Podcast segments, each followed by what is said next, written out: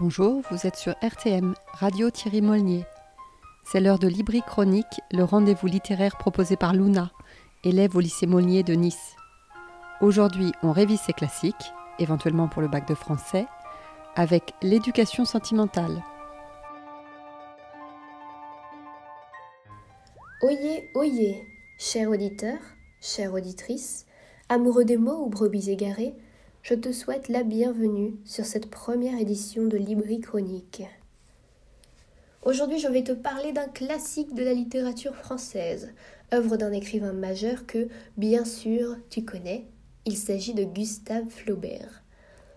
Flaubert, illustre figure littéraire, écrivain réaliste du XIXe siècle, rédige en trois ans l'une de ses œuvres les plus fameuses, mi-figue, mi-raisin entre la psychologie de Stendhal et le naturalisme de Zola et Maupassant, inspiré par l'œuvre d'Honoré de Balzac, décrié d'abord, mais loué aujourd'hui, évidemment, je parle de l'éducation sentimentale, qui est parue en 1869.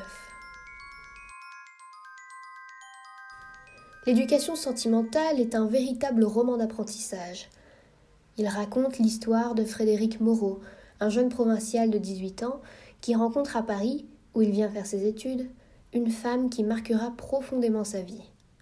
Cette femme, c'est Marie Arnoux, une créature magnifique et douce, épouse d'un riche marchand d'art, et dont Frédéric tombait perdument amoureux dès le premier instant. Le jeune homme, mièvre mais non moins brillant et rêveur, évolue et grandit dans la tourmente de ses amitiés indéfectibles, de l'art, de l'ambition et de la politique incertaine tournant dans son désir comme un prisonnier dans son cachot, en proie à sa passion vaine et sans avenir pour Madame Arnoux, et dont l'éducation sentimentale, au fil des années et des rencontres, des départs et des retrouvailles, brûlera peu à peu ses illusions, comme un papillon volant trop près d'une flamme et qui finit, inévitablement, par s'y brûler les ailes.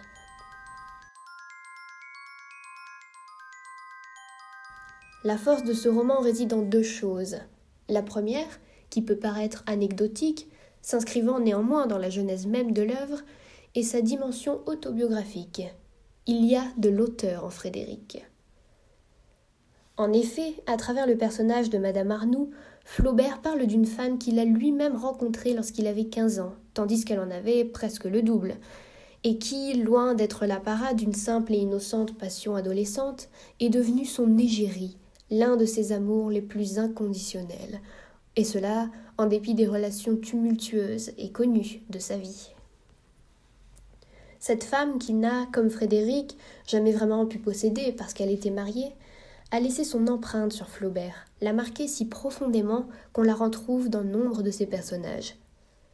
Elle s'appelait Elisa Schlesinger, et ce sont ses initiales, ES, que l'on retrouve dans le titre du roman qui lui est pratiquement dédié. La seconde force, maintenant, et pas des moindres de l'éducation sentimentale, est son expression même. Flaubert, très agile, dépeint chaque chose avec une prose dotée d'un réalisme minutieux, embellie par sa richesse et par la beauté du style. Car Flaubert disait, je cite, J'estime par-dessus tout d'abord le style, ensuite le vrai. Je ne saurais décrire l'emportement qui saisit parfois, au détour d'une page, à la lecture de cette œuvre.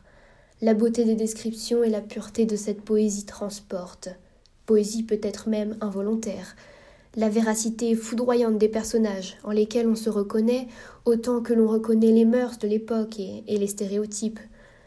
Je ne compte plus les rebondissements qui m'ont fait m'arracher les cheveux de frustration, crier d'indignation et soupirer de contentement en me disant ça, ça, c'est de la plume. Et bien sûr, tout cela en évoquant à peine, pour ne point gâcher ta lecture, cher auditeur, une fin aussi sublimée qu'elle devient tragique et désirée aux yeux de l'absorbé entre les lignes. L'éducation sentimentale, me demanderas-tu, auditeur zélé Oui, bien sûr, et sans modération, pour t'enrichir l'esprit et la sensibilité.